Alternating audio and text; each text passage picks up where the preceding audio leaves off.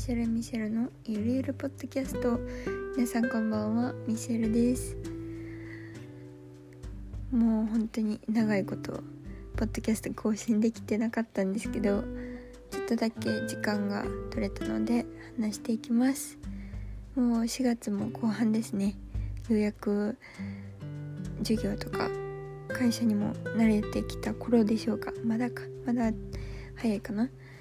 でまあちょっと新学期っていうのは最初の方はまだね頑張ろうっていう意欲があるからいいけど来月あたりになるとゴールデンウィーク明けはちょっとだらけてくるからそこも気を引き締めてやっていけたらいいかなと思っております。私の場合はですねゴールデンウィーク明け5月6月にまあ本当に鬱になるというかうんまあ人から見て鬱鬱っぽく見えるわけじゃないけど精神的にはあってなるから5月病ですよね。そうならないように頑張ろうって思ってます。まあ頑張りすぎるのも良くないですけど。はい。皆さんもぼちぼちやっていきましょうね。じゃあ今日も話していきます。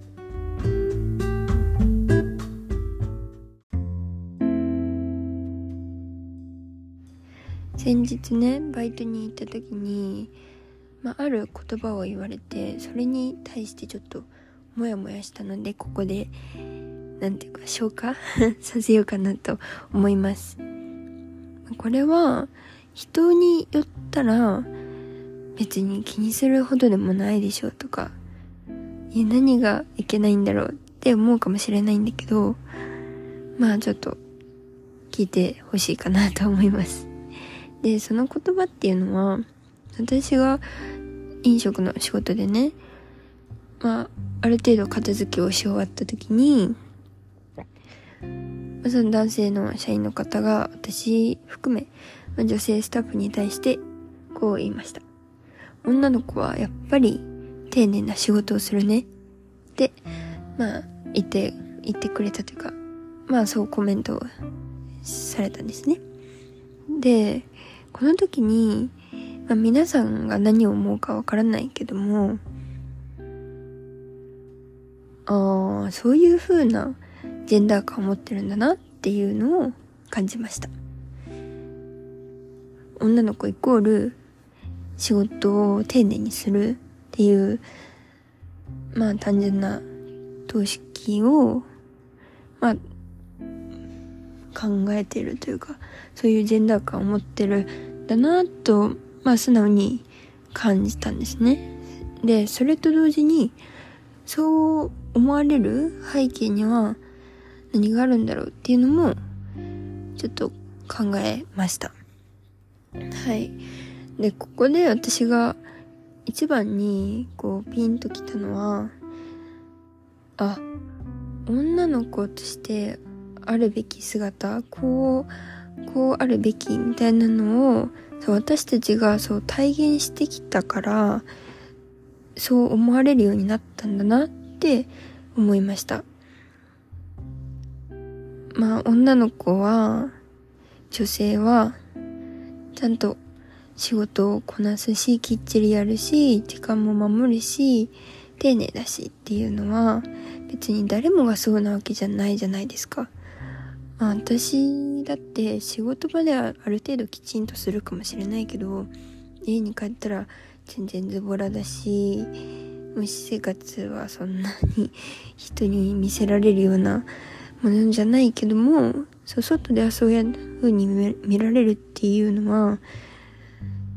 そういう姿を見せるようにしてきたからそうあるべきっていう、まあ、ある種のジェンダー感に、まあ、沿って生きてきたからなんじゃないかなって思ったんですね。これは多分私だけじゃなくて他の人にも言えることだろうけど、まあ、男性のことはひとまず置いといてですよ。女性に限って言えば、その方が生きやすいからそうしているだけなんじゃないかなって思ったんです。まあ、まあ、ずっとジェンダー感、ジェンダー感って言ってますけど、まあ、そもそもジェンダーって何よっていうのを一応説明すると、ジェンダーっていうのは社会的に構築された、えっと、性の規範ですね。例えば、男らしいとか女らしいっていうのは別に何か定義があるわけじゃなくて社会の中で男性はこういうのが望ましいとか男性はこういう特徴があるよね女性はこういう特徴があるよね女性はこういう職業に就くことが多いよねっていうのが何度も何度もいろんな人々の中で実践が繰り返されてきてそれが定着した形それがジェンダーになります。だから別に何か決まったものがあるわけじゃなくて上の世代から下の世代に継承されてそれがみんなの中である種の価値観一種の固定概念みたいなのをこう作り上げたもの。固定概念となったのがジェンダー感だと私は解釈しています。まあある程度は合ってると思うんですけどね。でそのジェンダー、ま、ちょっと話がそれますけどジェンダーっていうのはセックスと対比されます。ジェンダーが社会的に構築されたものだとしたらセックスっていうのはえっ、ー、と科学的に定義された性です。簡単に言えばその女性と男性の外性器の違いで見分けるものがえっ、ー、と生物学的性のセックスです。今はインターセックスって呼ばれるようにその外性器の違いで一概に女性である男性であるっていうのは分けられないんですよね。まあ、どちらも持ってるどちらとも判断がつきにくい性の人ももちろんいるからその生物学的な性だって言うからといって男性女性っていうのを明確に分けられるわけではないけど、まあ、そういうふうに外性器で見分けるよっていうのが生物学的性セックスです。で話を戻すと、まあ、そういうふうにまああるルールみたいなある価値観で形成されたのがジェンダーで、で、私が先日ね、受けた授業で、まあすごい印象に残ってる言葉があって、それは私のゼミの先生がしている授業なんですけど、そこでは、そのジェンダーとナショナリズムの関係についてやっているんですけど、まあ、その触りの部分で言ってた言葉が、ジェンダーは実践の中で身につくっていう、まあ、フレーズをおっしゃってて、あ、本当にそうだなっていうのが思いました。ジェンダーは実践の中で身につくっていうのは、さっきも述べたように繰り返し繰り返し、社会の中で、家族の中で、本の中の描写であったり、学校で先生が言った言葉とか、あるコミュニティ、バイトであったり、まあ、親族の中で、あとは家庭、さっきも言ったように家庭でお父さんとお母さん、まあ、兄弟、親族含めて、そのどういう役回りをしているかっていうのをいろいろなところで聞いて、ニュースでも聞いて、ドラマの中でも、アニメの中でも、いろんなところでジェンダー感っていうのが、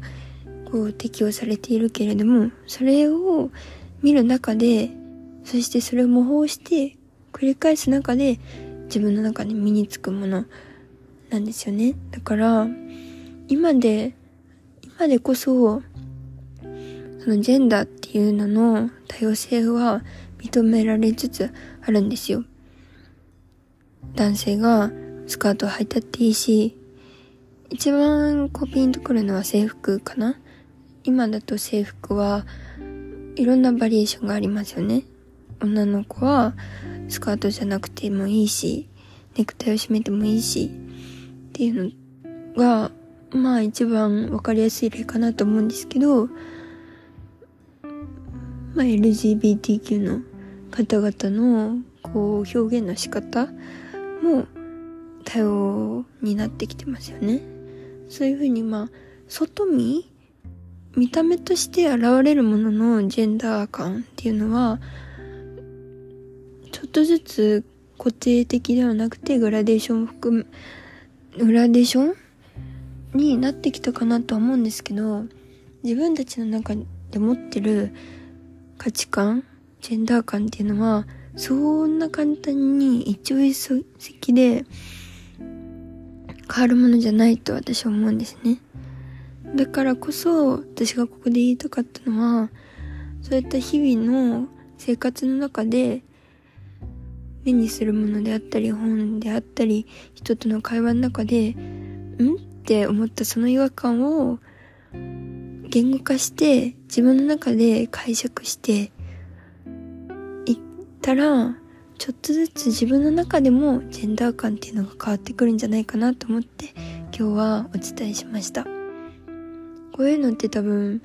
こう本で読んだり聞いたりしただけじゃあんまりピンとこないんですよね。